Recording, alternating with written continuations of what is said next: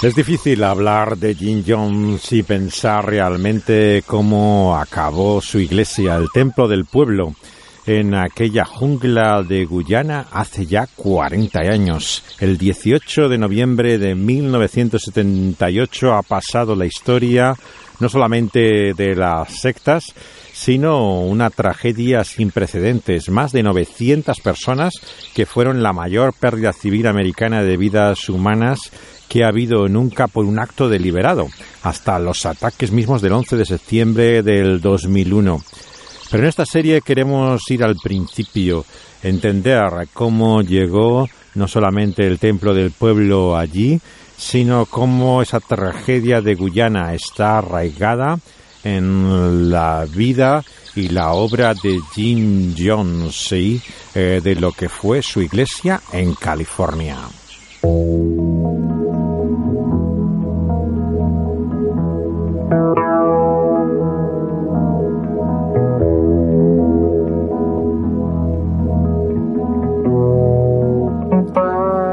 El hambre de poder que tenía Jim Jones le llevó a una inteligente política de adulación a las autoridades, por la que se presentaba como templo del pueblo, como si fuera una causa humanitaria, independiente de cualquier partido.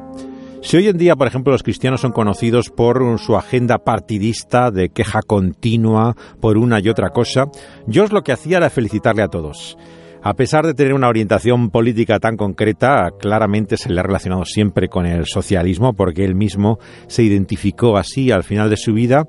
La astucia y sutileza de este dirigente sectario contrasta claro con la torpeza de muchos evangélicos que siguen uniéndose al poder eh, con una causa partisana de un determinado grupo. El templo del pueblo no. Ellos sabían cómo cortejar políticos, funcionarios públicos, daba igual el partido la tendencia. No solo escribían cartas alabándoles según la tendencia que tuvieran, sino que adjuntaban hasta pequeños obsequios como dulces. Su correspondencia incluía agradecimientos a figuras tan lejanas a Jim Jones como podía ser el gobernador de California entonces, el conservador Ronald Reagan, o el anticomunista jefe del FBI, Edgar Hoover, que tuvo incluso también felicitaciones de Jim Jones y del Templo del Pueblo. Hacía donaciones a familias de policías asesinados en San Francisco o mostraba su simpatía y buenos deseos tanto a vecinos que había de la localidad donde se establece el Templo del Pueblo, como les hacían llegar pasteles, comidas cuando había defunciones, salidas del hospital, crisis, éxitos personales. Todo eh, se quedaba corto para tener detalles y ganar a la gente.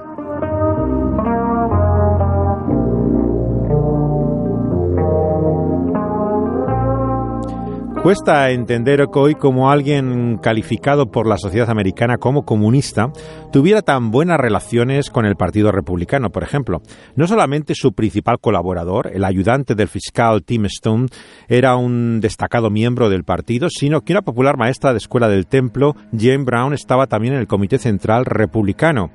Miembros de la Iglesia hacían, de hecho, prestaciones voluntarias al partido y hay conversaciones telefónicas con Mars Boynton, por ejemplo, directora del Comité Central Republicano, en que Jones le dice que apoya ni más ni menos que a Nixon a la presidencia. Esta es la peculiaridad en la cual se establece el Templo del Pueblo en la bahía de San Francisco. Estamos de nuevo en California.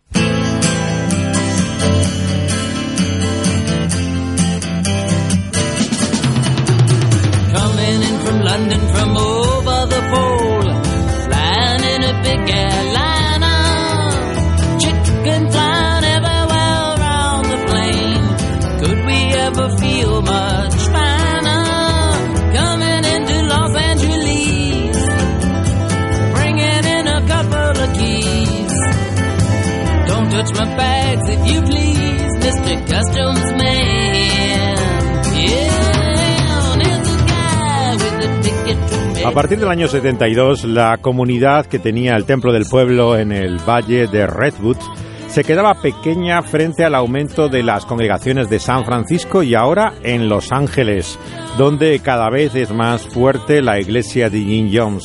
En barrios pobres donde vive gente obrera afroamericana, Y el lugar donde se reunía en San Francisco, que es ahora una oficina de correos, eh, sin embargo, lo podemos ver todavía donde estaba el Templo del Pueblo en Los Ángeles.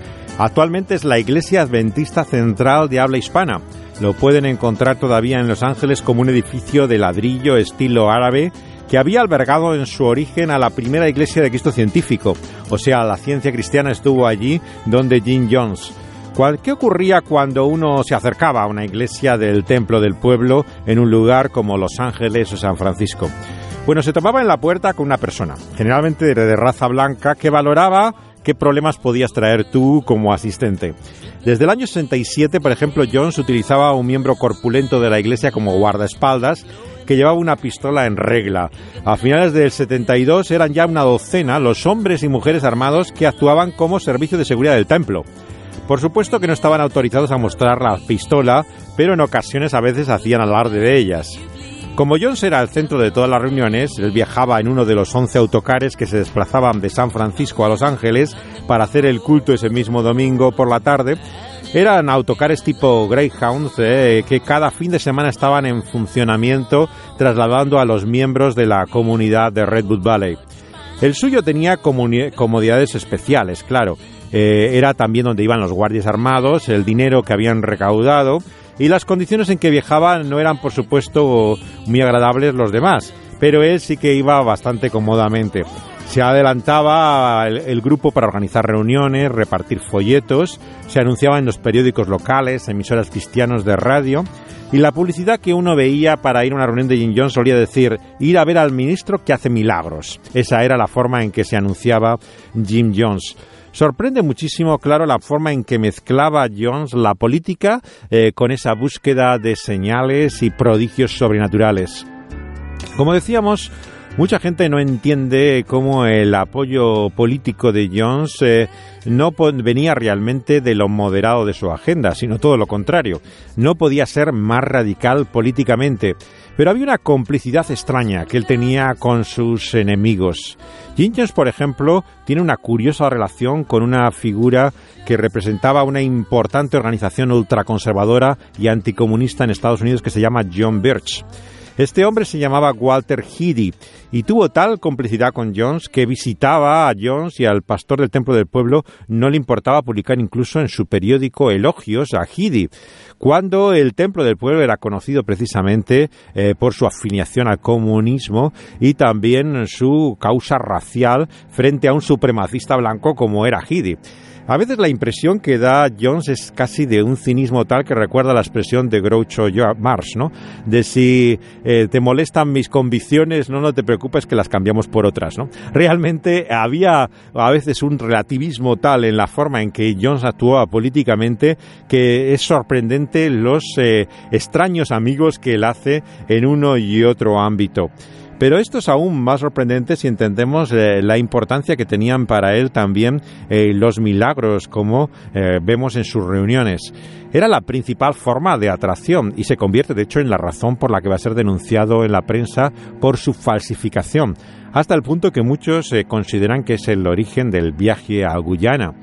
A su paso ya por Indianápolis, donde comienza el Templo del Pueblo, recuerdan, eh, él había tenido una gran actividad social, residencia de ancianos, la antigua iglesia, propiedades del templo, eh, pero él eh, se publicita una y otra vez por sus sanidades, ¿no? Como un profeta de Dios. Y esto es lo que llevó a muchos también a investigar qué había detrás de esa preocupación de Jones. Pero él la unía siempre a esa búsqueda de influencia política.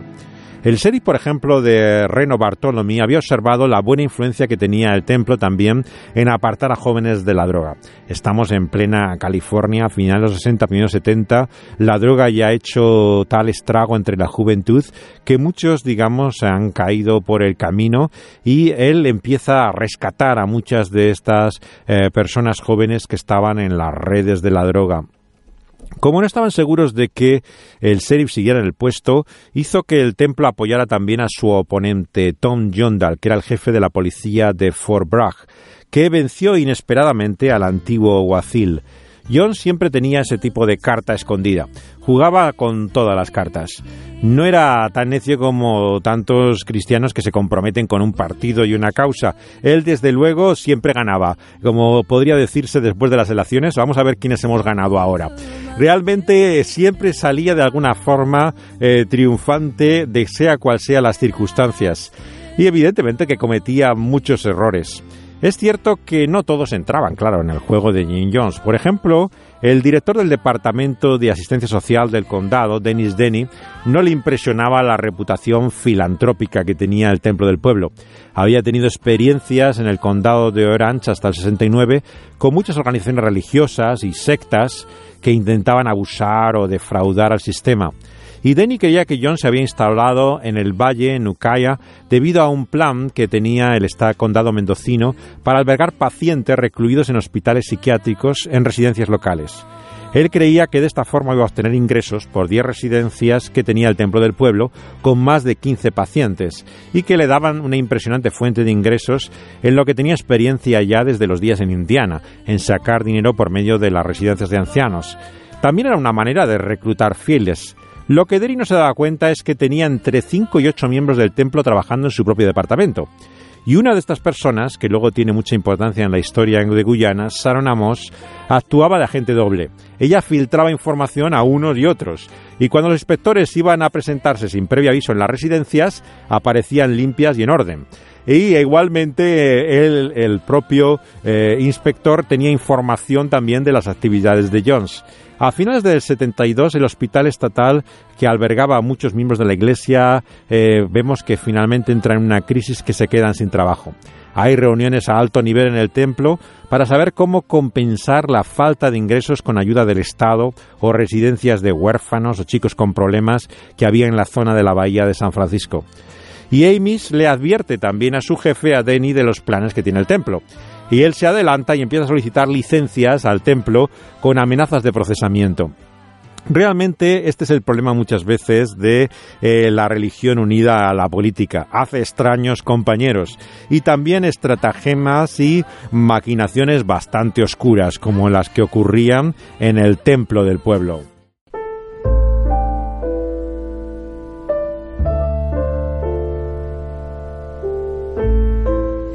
Detrás de ese deseo enfermizo de control de John, sea por el lado milagroso o político, hay sin duda esa preocupación casi infantil de quedarse solo, desprotegido.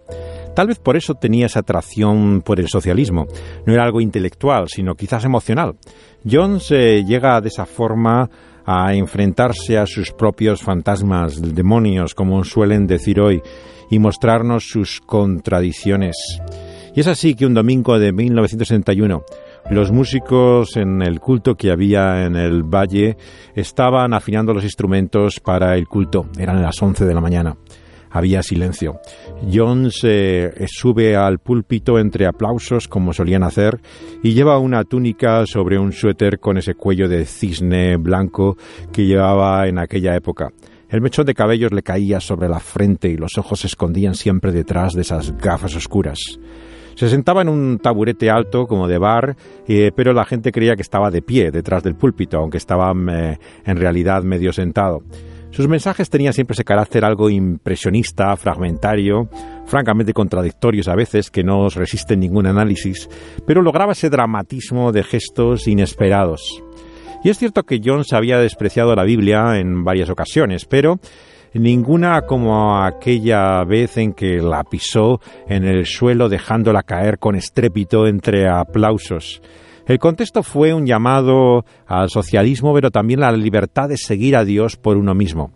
Puso los pies encima de una Biblia de color negro y dijo, esto no es sagrado. Aunque la tiréis, no moriréis. Balanceaba entonces su cuerpo sobre aquel libro y decía, deseo que comprendáis que vosotros mismos tenéis que ser la Biblia. Para muchos a partir de entonces eh, podemos pensar que realmente Jim Jones y el templo del pueblo deja de ser una iglesia evangélica. La Biblia deja de ser divina, pero se convierte en él y su autoridad cada vez más en la guía y orientación divina. Ese es el peligro ese es el momento cuando una iglesia se convierte en secta. Por eso la primera pregunta que tenemos que hacernos es cuál es la autoridad de la Biblia en esta iglesia. Y según la respuesta que tengamos, sabemos si estamos ante una iglesia o ante una secta.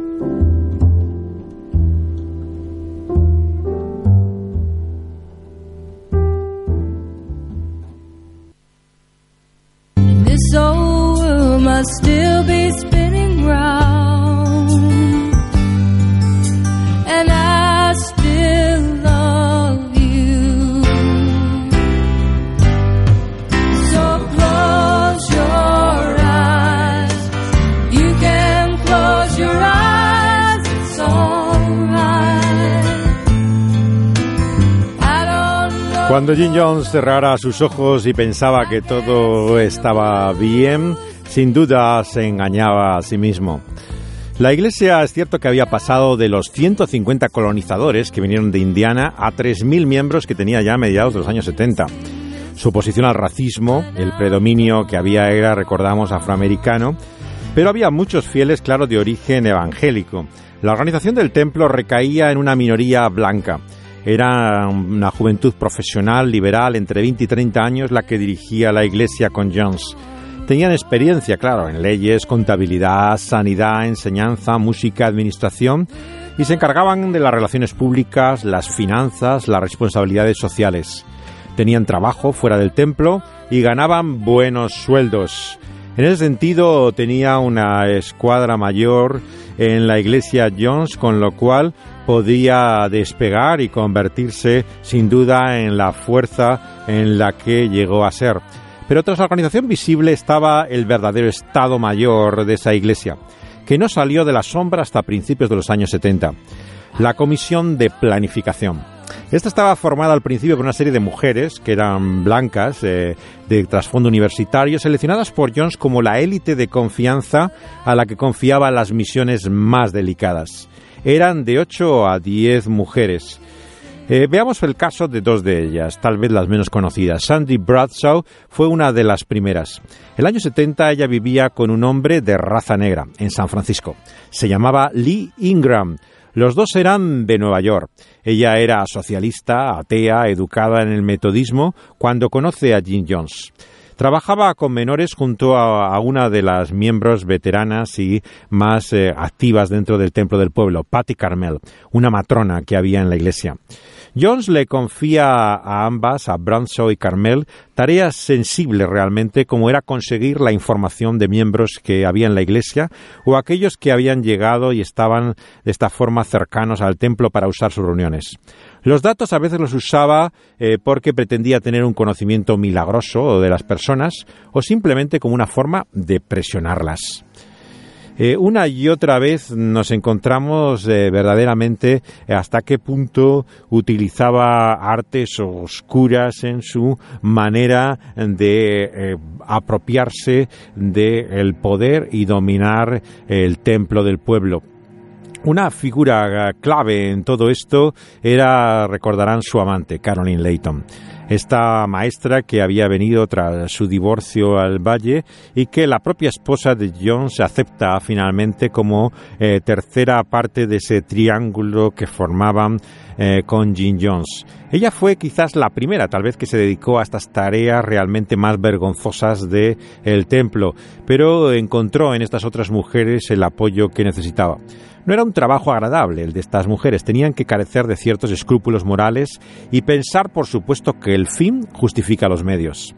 Las misiones eran tan arriesgadas como cuando Jones manda a Branshaw y Carmel a una casa en Pittsburgh, en Pittsburgh, nada menos. Allí vivía una persona que había escrito manifestando interés en asistir a las reuniones. Tenían que recabar toda la información que pudieran sobre esta persona, pero para ello tenían que disfrazarse, entrar en su casa, a buscar una excusa para ir al baño, mirar las medicinas que había en el armario que tenía la mujer, eh, ponerse una ropa oscura para poder saltar la tapia por la noche y eludir los vigilantes que había en la residencia, hurgando en los cubos de basura para encontrar datos bancarios, hábitos de alimentación, facturas, papeles, cartas que hubiera. Esto eran las tareas que tenía la policía secreta que formaba la élite del comité de planificación del Templo del Pueblo.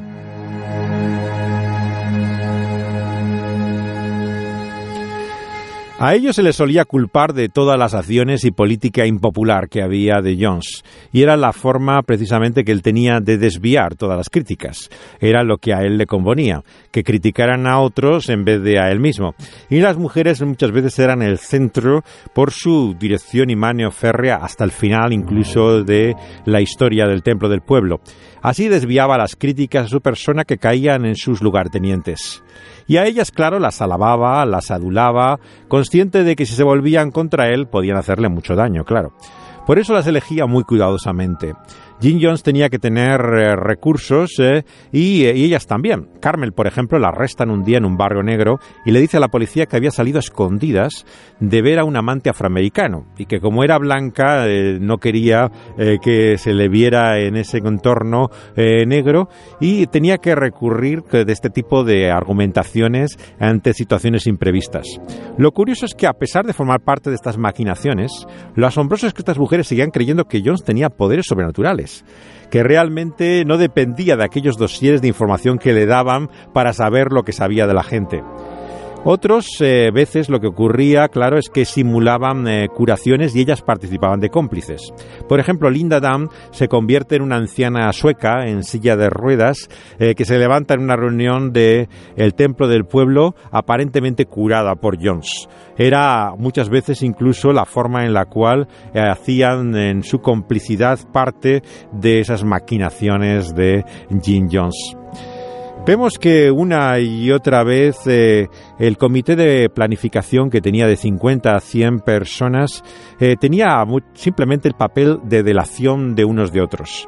Hasta el final, incluso en Johnstown, vemos la importancia que tenía eh, la continua acusación de cualquier persona que veía acciones sospechosas por parte de un miembro de la Iglesia, debía delatarlo a las autoridades. Así cuando alguien, por ejemplo, estaba celoso del honor que recibía otro, Jim Jones lo que hacía es premiarle con otra posición. Le colocaba que acallaba la crítica y al mismo tiempo le servía de vigilante del otro. Era constantemente las maquinaciones que hacía. La figura destacada sin duda era siempre Tim Stone, el ayudante de fiscal eh, que hemos mencionado que jugaba un papel en la política creciente. La técnica de Jones era callarse hasta que todos daban su opinión en las reuniones y entonces daba la última palabra, que era siempre la última palabra de autoridad. Las reuniones, claro, no eran siempre discusiones administrativas. Había una especie incluso de sesiones de pseudoterapia en que ponía de relieve las debilidades de cada uno de los miembros del comité de planificación. Buscaba a veces, generalmente, conocer intereses, prácticas sexuales que tuvieran algunos y las explotaba luego de forma despiadada. Era muy habitual en Jim Jones, por ejemplo, el acusar a todo el mundo de homosexualidad. No se sabe si es porque realmente él tuviera eh, ese tipo de orientación y estuviera dentro del armario o simplemente tenía fijaciones con ese tema. Eh, lo cierto es que aunque había matrimonios abiertos en la iglesia, como dijimos en la anterior entrega, era habitual también una cierta bisexualidad o homosexualidad. Todo cabía en la iglesia porque John se convertía en el gran amante, en la figura que era el centro de la atención de todos.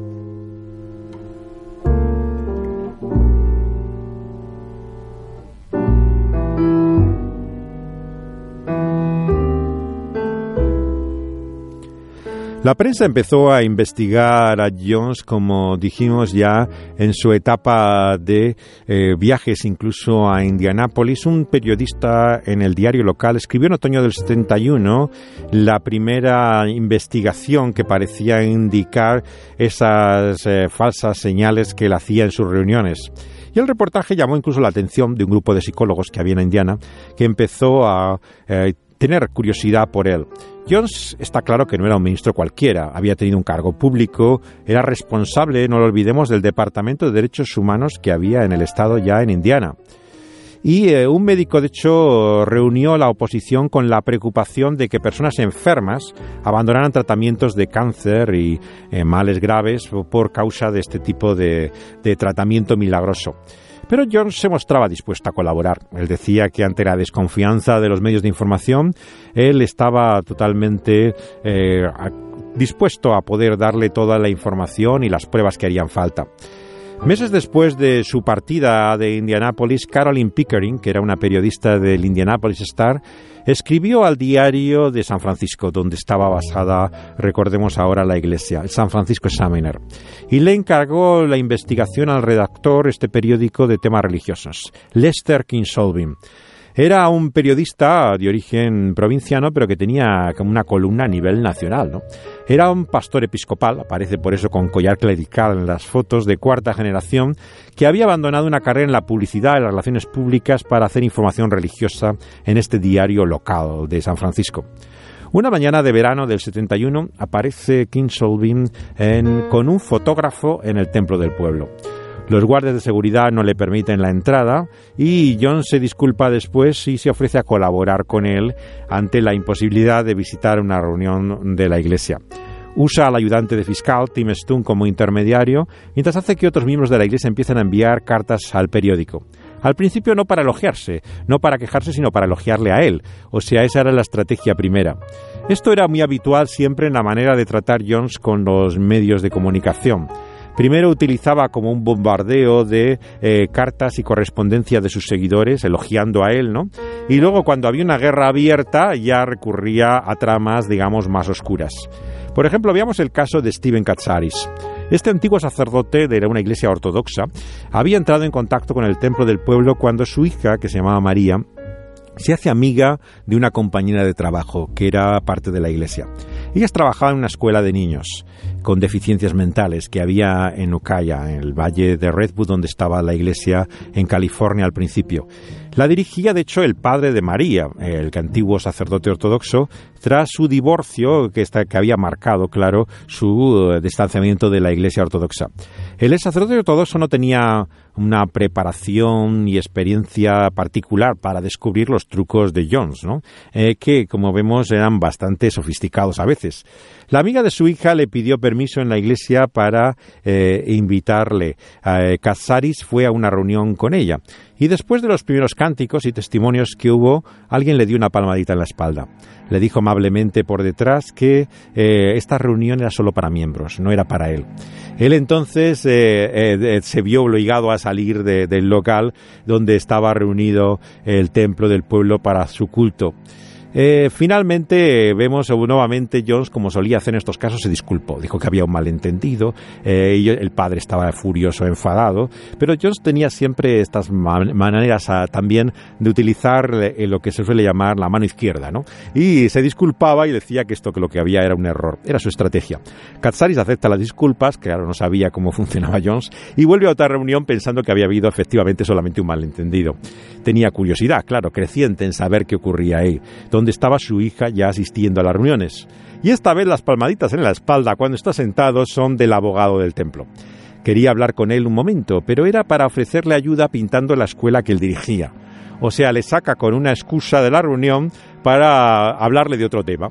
El templo eh, del templo del pueblo se ofrecía así con frecuencia a gente que quería tener influencia para hacerle servicios. Y una muy habitual la pregunta en Jones, ¿en qué puedo ayudarle? Siempre decía esa pregunta, ¿no? Y eh, la gente a veces, claro, se creía que era sincera y realmente entraba en el juego. Pero el hombre se dio cuenta que era una excusa. Lo que querían era sacarle de la reunión, llevarle al, al aparcamiento y que no viera lo que estaba pasando.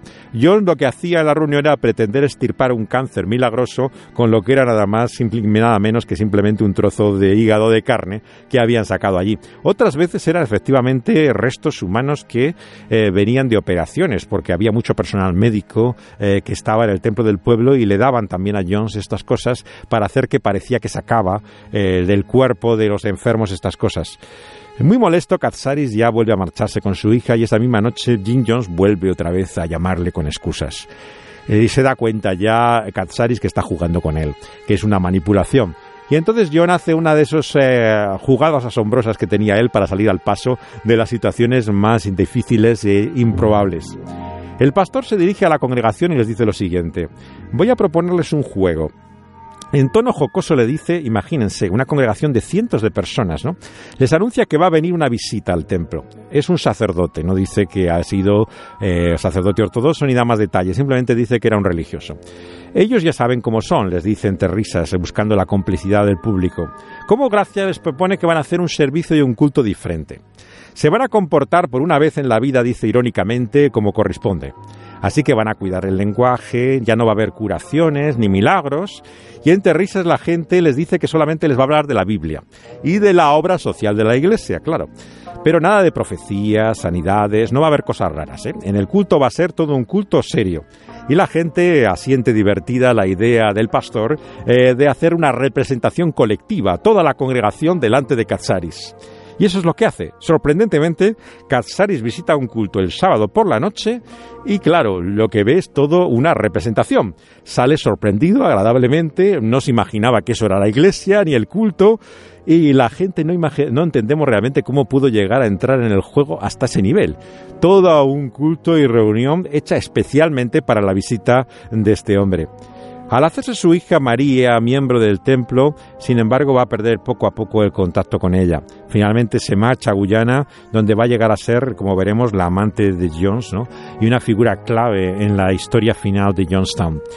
La única mención, de hecho, que se hacía entonces en la prensa de ataques al templo se refería a incidentes como los que hubo en Indiana, o sea, amenazas por teléfono, animales que aparecían muertos, una bomba incendiaria en el edificio, como una especie de cartucho de dinamita que apareció en la carbonera de Indiana, algo de ese estilo, y que sale en los periódicos como noticia de un fuego. Pero nuevamente las sospechas de biógrafos eh, eh, sobre eh, el asunto parecen indicar que podía estar incluso el propio Jones detrás de estos ataques. Su paranoia le hacía muchas veces hacerse ver como si estuviera perseguido, constantemente acosado. La iglesia la verdad es que cada vez parecía más un recinto militar. Se había acercado por cadenas rematadas por alambres de púas, había reflectores abadosados a los postes telefónicos, aquello parecía un campo de concentración. Dirigidos hacia afuera, la valla vigilada por un pelotón de seguridad, ¿no? que tenía armado. Y eh, Jones eh, claramente eh, cada vez parecía más paranoico. Decía a menudo que tenía ante que él la idea de que claramente iba a perder su vida, pero que no tenía miedo. Soñaba con un martirio al estilo de los grandes dirigentes de los 60. Luther King, los Kennedy, Malcolm X. Él también iba a ser un mártir de la causa. Y eh, vemos que, pensaba sinceramente que iba a acabar un día desplomado tras el púlpito por ráfagas de disparos, al estilo del líder afroamericano Malcolm X en Nueva York el año 65. Pero era una manera de manipular el aprecio de sus fieles, de llegarles a convencer de que enemigos desconocidos siempre estaban atentando contra su vida, poniendo en peligro la existencia del templo del pueblo. Es así que ocurrió lo siguiente, una tarde de verano. Estamos en el Valle de California, donde está la iglesia en 1972. Varios cientos de personas de la congregación se agrupaban en el aparcamiento, mientras colocaban platos, alimentos en las mesas para comer al aire libre. Había sido el templo en que Jim Jones estaba predicando.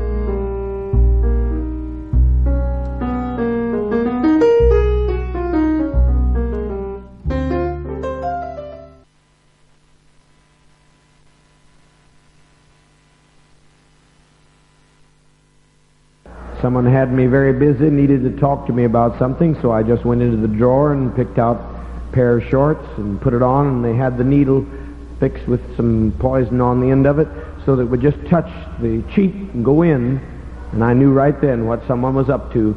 But I want you to know I've not been off my feet. Lo que están escuchando es uno de los típicos discursos de Jim Jones en su iglesia, completamente egocéntrico, eh, contaba sus propias historias y sobre todo, como están oyendo, lo activo que estaba, cómo no paraba, eh, le tenían exhausto con todas sus demandas, pero él estaba siempre al pie del cañón, el centro de la atención de todos en el templo del pueblo. But as I said, it never caused me to get off my feet. You say, well, why do they do that to you? My, do you need to ask why they do that to me? They that live godly in Christ Jesus shall suffer persecution.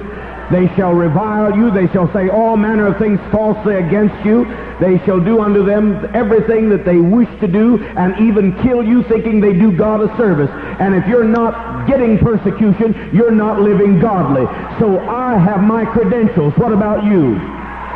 Estos son los credenciales de Jones en su propia voz, como sufría persecución, como Jesús y fue igualmente eh, despreciado, perseguido, acosado, esa era la autenticidad de su ministerio.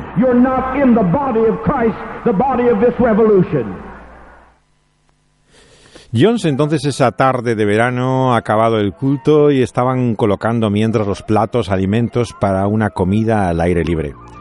Adolescentes jugaban a la pelota, ancianos se resguardaban en la sombra y el hijo de Jones, el superviviente Stephen, recuerda un ruido como un golpe fuerte, como el sonido de un tambor. Pero no era el grupo de música, sino era un disparo. Un disparo que venía del otro lado del terreno que servía de aparcamiento de la iglesia en el Valle de California. Su perro se lanza en esa dirección, pero aparece Jones ensangrentado sujetándose el pecho con la mano, mientras con la otra señala en el lado opuesto y dice, no, no, no, por allí, por allí. Y la multitud se agolpa frente a la casa donde es llevado Jones eh, al vilo media hora después. Sin embargo, la gente que está esperando le ve salir por sus propios medios. Boquiabierta la gente empieza a dar gracias al cielo y pide a las enfermeras del templo diciéndoles, decidles, decidles el agujero que tengo. Y el íntimo colaborador Jack Bean enseña entonces una camisa agujereada, mientras una de las enfermeras afirmaba que podía meter hasta los dedos dentro de las heridas. El milagro era, claro, que el agujero había desaparecido de su pecho, se había curado a sí mismo y en un acto de indulgencia y misericordia, además señalaba en dirección opuesta al disparo, no para que no descubrieran su truco, sino para que no mataran al supuesto asesino, decía, claro, porque le iban a perseguir sus vigilantes armados. Así se convertía en una curación milagrosa e incluso en un acto de misericordia para su pretendido asesino. Estas eran las estratagemas de Jim Jones. Le encarga al predicador carpintero afroamericano, recuerdan, de Indiana Archie James, una caja de madera con un cristal en la parte de arriba. Ahí van a guardar la reliquia de la ensangrentada camisa del milagro de Jim Jones. Bueno, la reliquia se mostró una sola vez al público y parece que cuando se enteró el sheriff del incidente y quiso investigarlo, la hicieron desaparecer tan rápidamente como había aparecido. Le atemorizaba más al pastor del templo del pueblo las indagaciones del sheriff que los disparos que le habían realizado.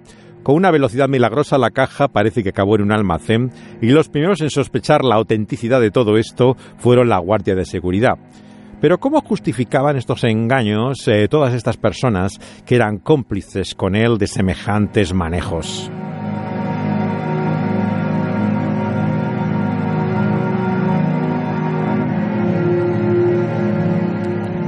La manipulación les parecía válida porque el resultado era positivo unía a los fieles y a la vez que mostraba la realidad de la amenaza de sus enemigos. De igual modo que las mujeres le ayudaban a falsificar sus milagros pensando que tenía de verdad poderes sobrenaturales y que conocía eh, por esos hallazgos excepcionales las enfermedades de los que visitaban el templo antes incluso de leer sus informes. No es que podían creer en él a pesar de todo ello, es que querían creer en él, eh, sea cual sea y a pesar de todo ello. Sorprende muchas veces cómo los creyentes recurren a veces al engaño para mostrar un poder milagroso en el que realmente creen. Esta contradicción, que la vemos incluso en el ocultismo, es conocido en el espiritismo, como muchos de los grandes medios eran también fraudulentos en sus maneras de eh, llegar a, maniobrar y a orquestar eh, falsos eh, manifestaciones de, de espiritismo, pero al mismo tiempo creían ciertamente y de forma segura que muchas veces las sesiones ocurrían manifestaciones sobrenaturales. ¿Cómo se junta todo esto? ¿Cómo se puede concebir ¿no? la falsificación y la fe en una misma mente? Vemos que esto no es algo tan lejano a nuestra propia experiencia y sentimientos.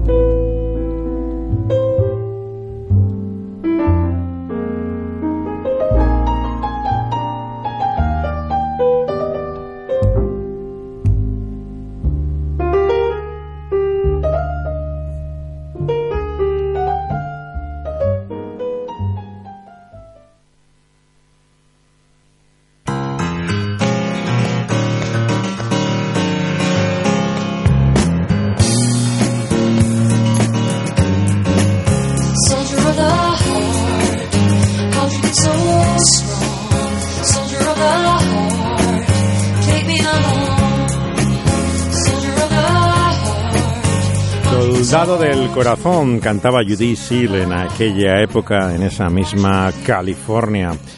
Y desde luego el corazón tiene sus propias razones y vemos que aquellos engaños y estratajomas no hacían palidecer la fe de los seguidores de Jones. A principios del 73 ningún juzgado ni periódico investigaba ya al templo.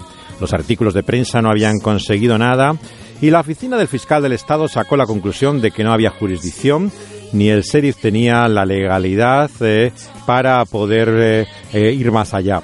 La guardia del templo estaba armada y lo estaba con permisos también igualmente dados por las autoridades. Es entonces cuando la denominación de discípulos de Cristo hace una declaración diciendo que los artículos que habían aparecido de King Solving en contra de la Iglesia eran inexactos. Y Jones desmiente categóricamente sus afirmaciones y dice que nunca ha pretendido ser la reencarnación de Jesucristo. Él es simplemente un predicador evangélico y muy ortodoxo. No es extraño, por lo tanto, que un mes después de la publicación el templo hiciera generosos donativos a la denominación también, eh, que le dio el espaldarazo y varios miles de dólares se traspasaron del templo a la denominación Discípulos de Cristo para salvar la cara también de Jones. Los meses siguientes, eh, distintos periódicos de San Francisco también recibían mensajes elogiosos por su eh, defensa de la libertad de prensa. Lo que no lograban las llamadas del ayudante de fiscal del distrito, el segundo del templo Tim Stone, lo conseguía el dinero. Ah, tenía todo a su favor.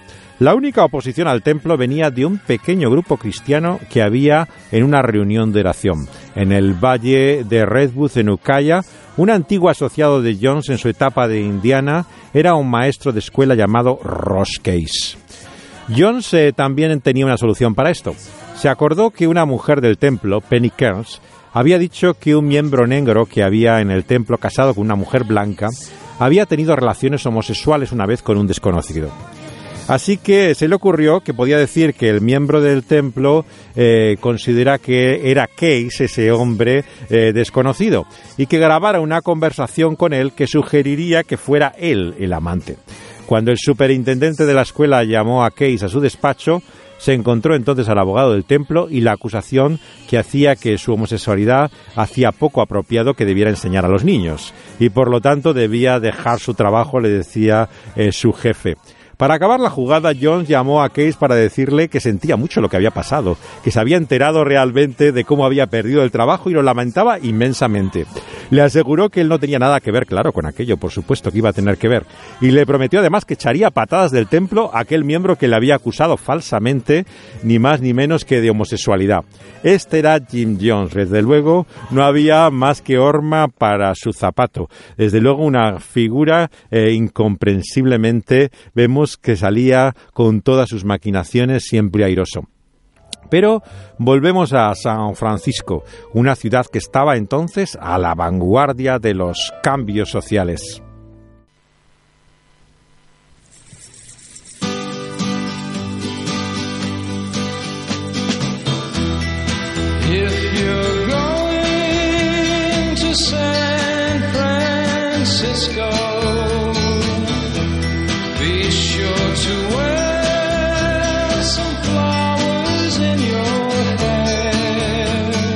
No es casualidad que Jones basara su iglesia a mediados de los años 70 cada vez más en la ciudad de San Francisco que en el valle donde se habían establecido en el condado de Mendochino, cuando vinieron de Indianápolis. Había decenas de comunidades en casas del barrio de Potrero Hill, un barrio muy pobre, mixto racialmente, donde vivía sobre todo clase trabajadora famoso por haberse criado allí, por ejemplo, la estrella de fútbol o J. Simpson, y eh, que también vemos que había sido conocido porque realmente eh, allí habían también eh, sacrificado animales para poder trasladarse, acabaron con ganado que tenían en la granja en algunas de las casas lo que no sería peculiar si no fuera un grupo predominantemente vegetariano. Pero estas eran las contradicciones que tenía el templo del pueblo. Por un lado eh, no comían carne y por otro lado sacrificaban los animales para cambiarse del campo a la ciudad, ¿no? El propio Jones además era un gran amante de los animales. Él desde niño tenía una gran predilección, pero eran las muchas contradicciones que tenía Jim Jones. Pero San Francisco también es conocido por algo que vamos a hablar ahora. Es ahí donde surge particularmente fuerte en la política la influencia del movimiento gay, de la homosexualidad y de su reconocimiento social.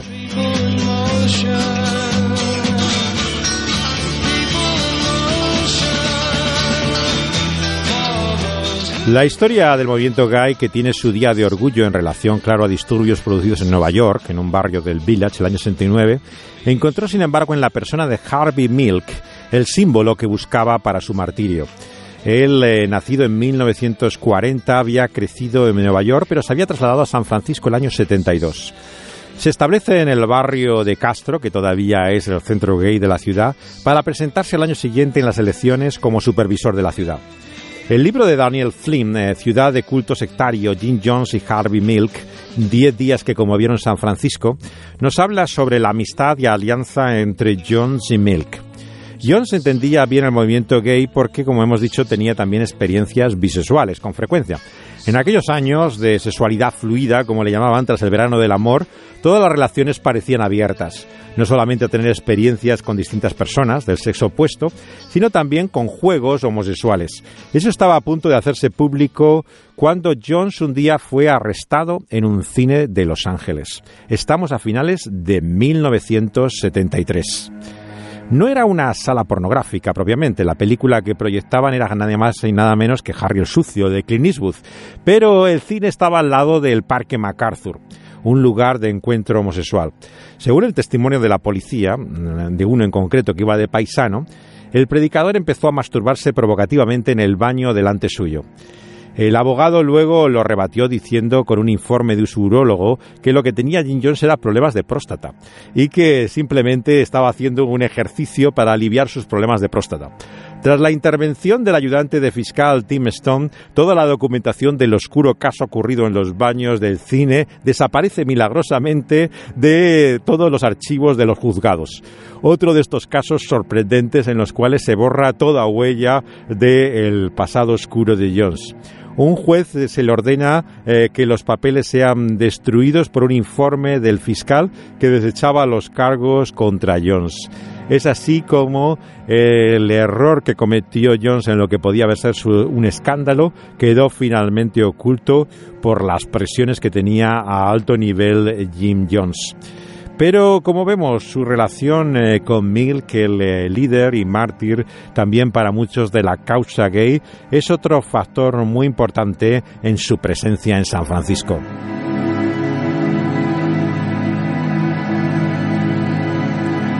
Aunque Milk era indiferente a cuestiones de fe, Jones le atrajo proporcionándole voluntarios para sus campañas.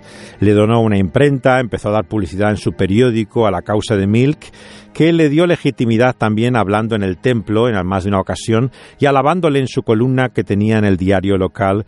Hizo también eh, bastantes eh, palabras laudatorias para Jim Jones. Pero sobre todo, y lo más importante, es que Milk intercedió ante Jimmy Carter, que era entonces secretario de Sanidad, de Educación y Bienestar en Califano, eh, hasta el primer ministro de Guyana llegó a hablar a su favor.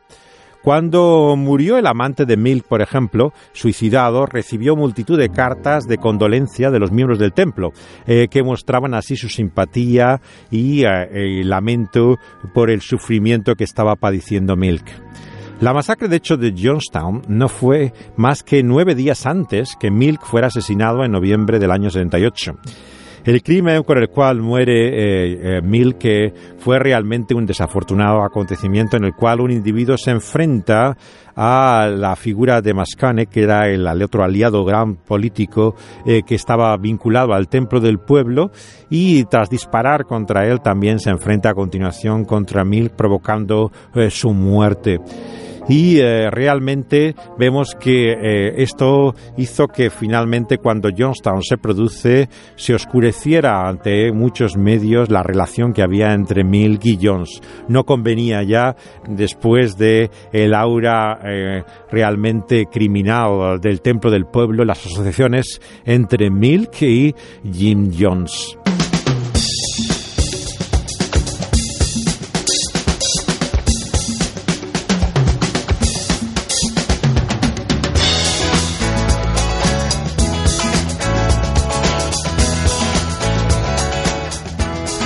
Y ahora llegamos a Jane Fonda, la hija del actor Henry Fonda, convertida en mito erótico en Francia. Se había casado con el director Roger Vadim en los años 60, que la había lanzado como sex symbol. Eh, la mostró realmente eh, al desnudo en sus películas y la convirtió en el objeto de deseo de los años 60. Ella cuenta en sus memorias que su marido también había hecho, por cierto, de su matrimonio una relación abierta y venía de todo tipo de experiencias, orgías y relaciones con otras personas cuando finalmente encuentra su lugar de vuelta a California, donde se había criado con su padre en la industria de Hollywood huyendo de la relación con su marido y buscando otro tipo de diversiones, pero sobre todo algo que llenar una vida vacía. Y lo encontró en la actividad política. Surge la Jane Fonda eh, comprometida con todo tipo de causas minoritarias y de compromiso radical.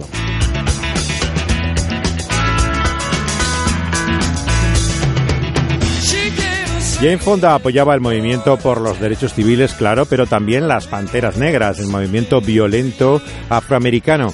Había participado con los indios, también nativos de Estados Unidos, en la ocupación de Alcatraz el año 70 y se había opuesto a la guerra del Vietnam.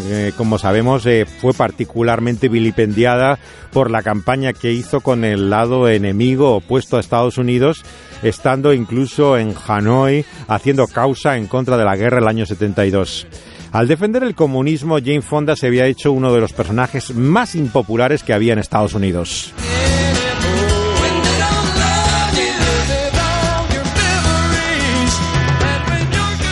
Jane Fonda llegó a la iglesia del Templo del Pueblo en la calle Giri después de enviar una carta a Jones que decía me comprometo con su congregación y quiero ser miembro con pleno participación. Deseo esa experiencia para mí y para mis dos hijos.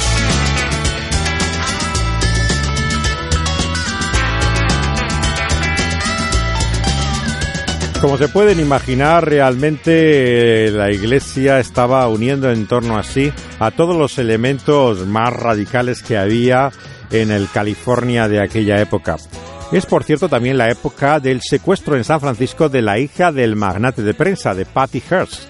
Patty Hearst, eh, vemos que también eh, al ah, sufrir ese supuesto secuestro, algunos lo han puesto en duda, eh, se pide un rescate que se solicita a la familia por este grupo desconocido, pero revolucionario que la había secuestrado y que recibía el nombre estrambótico de Frente Simbiótico de Liberación el Frente Simbiótico de Liberación parece que tuvo a Patty Hearst en varias casas de San Francisco y eh, pedía como eh, rescate de su liberación grandes cantidades de comida para repartirse entre los pobres que había en la bahía de San Francisco.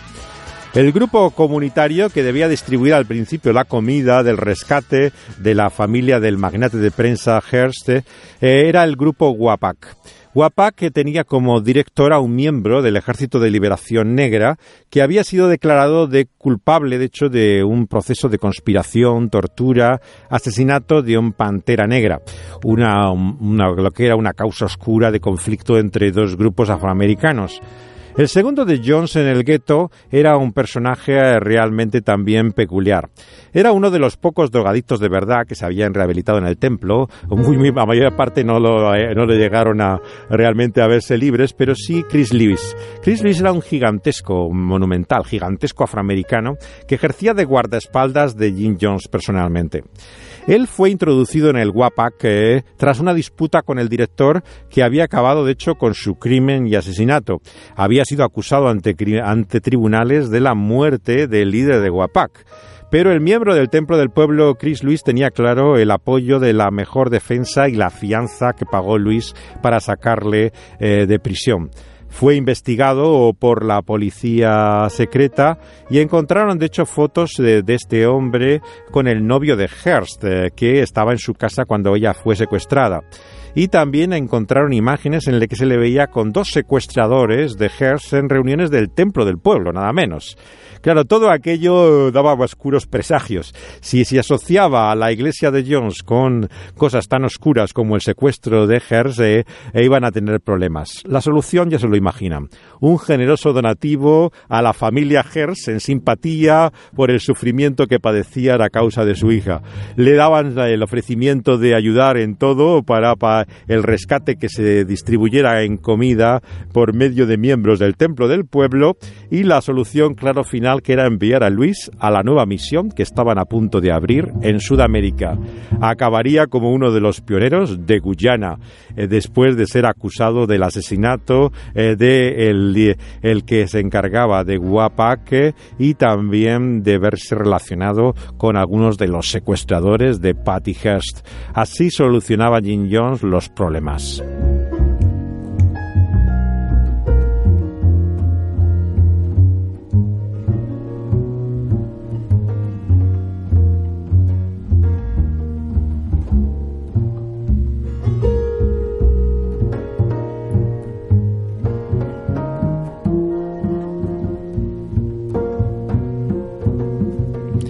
En otoño del 73 hacía casi un año de la publicación de aquellos artículos de King Solving.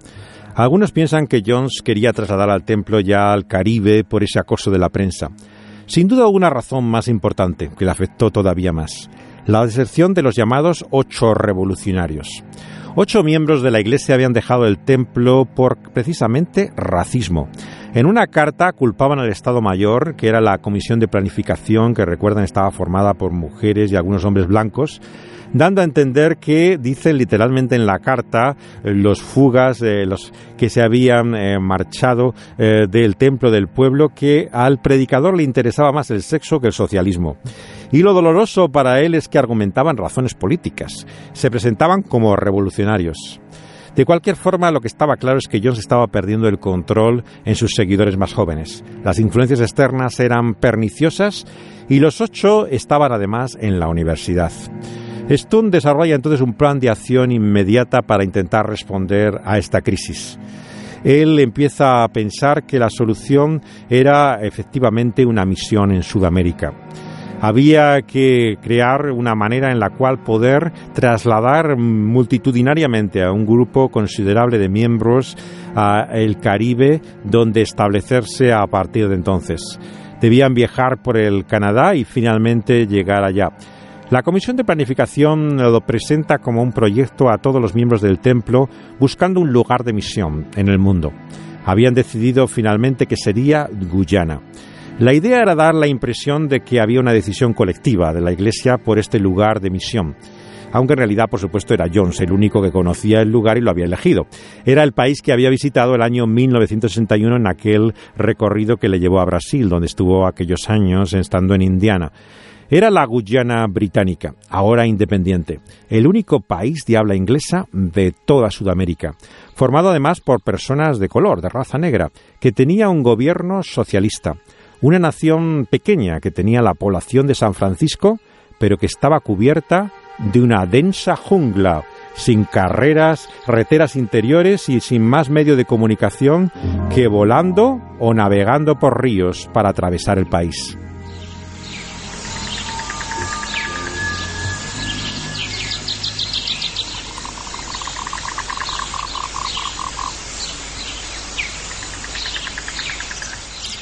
El gobierno socialista de Barnham había enviado colonos a la jungla en Matthews Ridge, una aldea minera que se comunicaba solamente por tren y que tenía una colonia agrícola que se llamaba Porcaituma. Recuerden el nombre porque va a ser importante a partir de ahora. En este lugar había un pequeño aeródromo y era la única conexión que había también con por medio de ese río hacia el océano Atlántico. Una vez que los jóvenes colonos eh, que mandan por primera vez eh, desde California a Guyana empiezan a limpiar la jungla, se comienzan a trazar unos caminos, a construir unas casas. Pero eh, los primeros colonos que había mandado el gobierno finalmente habían desistido. Más bien se habían dedicado a retozar con las muchachas indígenas que vivían en la zona y estaban cansados del trabajo duro de limpiar la jungla. El gobierno de Guyana decidió entonces mandar a un grupo de jazz eh, eh, caribeño que había en Nueva York y que tenía interés en formar una especie de comuna allí. Pero lo único que hicieron allí realmente era plantar marihuana. Así que finalmente les expulsaron también de allí porque no contribuían a la colonización de la jungla. La familia John, sin embargo, y sus doce ayudantes de confianza causaron la mejor impresión a las autoridades a las que, por cierto, no parecía realmente interesarles mucho el socialismo de Jones. Lo que les interesaba es que eran estadounidenses. Porque esa zona de jungla era una zona del país en peligro constante porque bordeaba con Venezuela y había sido objeto de muchos conflictos fronterizos. Si el gobierno de Guyana lograba que había estadounidenses colonizando esa parte, ¿cómo se iba a atrever Venezuela a hacer otra nueva incursión por la frontera y atentar contra lo que era una población estadounidense dentro de Guyana? Realmente el proyecto era muy atractivo para el gobierno socialista de Barham.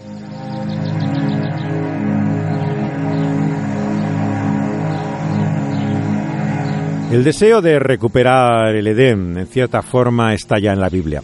Todos tenemos a veces la sensación de vivir en una tierra extraña. Es cierto que no conocemos el paraíso del que venimos, pero en esta cultura de Babel encontramos que el sueño del progreso, como nos dice el Génesis, en la cultura de Babel acaba en confusión y división. Nos sentimos extranjeros de nosotros mismos, alienados, enajenados, y podemos muy bien entender a aquellos hombres y mujeres que huían de la discriminación racial, de la opresión y la pobreza y buscaban un mundo mejor. Y eso es lo que les prometía Jim Jones y el Templo del Pueblo.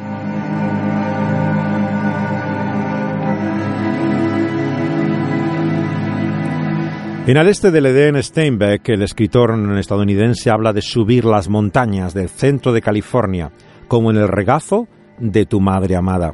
Es el anhelo de encontrar ese hogar al cual pertenecemos, donde nos parece que hemos hallado el lugar donde vivir y encontramos nuestro verdadero sitio.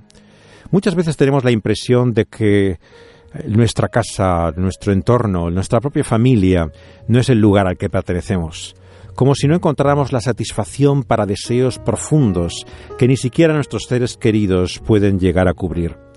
Muchos queremos volver a tiempos, a personas, a lugares donde nos parece que podíamos ser más felices. Pero tantas veces, ¿verdad? Cuando llegamos a estos sitios y encontramos a esta gente, lo que vemos es que todo ha cambiado. No es lo mismo. Nos sentimos decepcionados.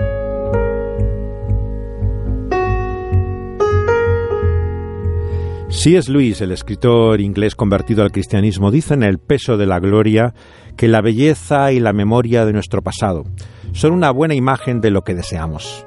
Pero si la confundimos con la cosa misma, se vuelven ídolos, mudos, que rompen los corazones de quienes lo adoran, porque no son la cosa misma. Hemos sido hechos para vivir en un lugar donde el amor no falte, donde nada se corrompa y enferme. Queremos todo eso, pero la triste tragedia es que la queremos sin el único Dios que lo hace posible. Y nos hemos alejado de Él. Hemos perdido nuestro hogar y vagamos insatisfechos, luchando contra la enfermedad, la vejez y la muerte. Nos esforzamos en recrear ese paraíso perdido, pero el mundo tal y como es no es lo que buscamos.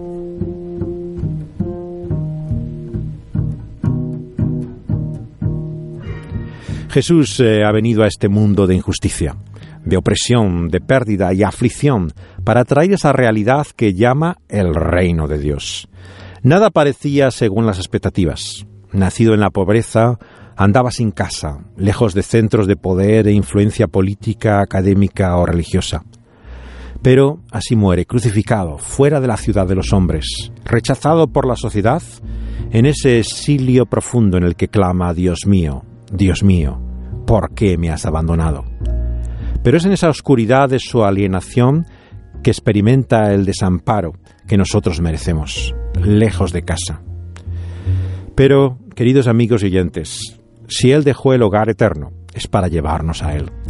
Y es por eso que el lugar al cual pertenecemos, nuestra verdadera casa y hogar, la familia que ansiamos y anhelamos, está en torno a aquel que es el único que merece ser el objeto de todos nuestros afectos, el que nos ha mostrado un amor incondicional y eterno, el que nos ha querido hasta el punto de dar su vida y que nos muestra que no hay lugar mejor, que no hay paraíso recobrado ni centro de nuestra felicidad como al lado suyo. Es por eso que el Edén perdido finalmente no se recobra por nuestros esfuerzos, sino que lo trae Él mismo.